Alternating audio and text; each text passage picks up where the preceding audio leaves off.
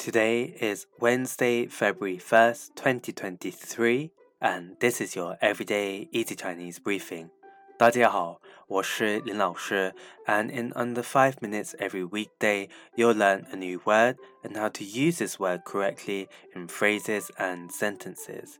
Today's word of the day is 同,同, which means same. Let's practice by making different words, phrases, and sentences with 同.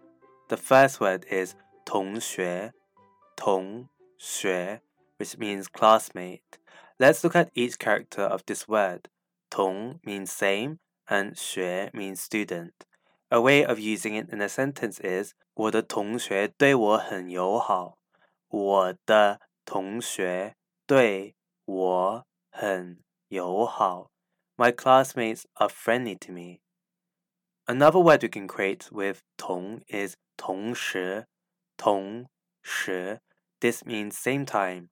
Let's again look at each character of this word. 同 means same and 时 means time. A way of using it in a sentence is 我们同时到达上海。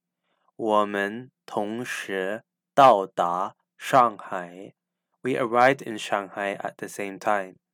Finally, we can create the word 同事,同事, which means colleague. A way of using it in a sentence is 今天公司来了一位新同事。今天公司来了一位新同事。A new colleague arrived at the company today. Today, we looked at the word 同, which means same, and we created other words using it. These are 同学 classmate, 同时 same time, and 同事 colleague.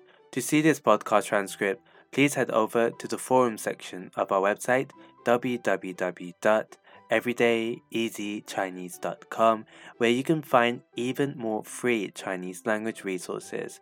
See you again soon for more practice.